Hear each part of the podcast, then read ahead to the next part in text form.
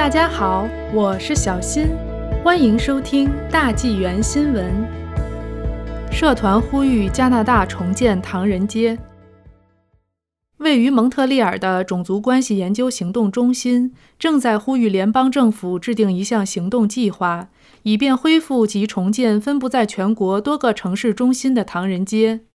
据 CTV News 在周三刊登的一篇报道称，种族关系研究行动中心发出通告，将在当天举行媒体发布会，联合蒙特利尔、多伦多、温尼伯、埃德蒙顿、卡尔加里和温哥华唐人街的社区领袖，呼吁自由党政府制定一项全国性的行动计划，以便在全国范围内重建加拿大的唐人街。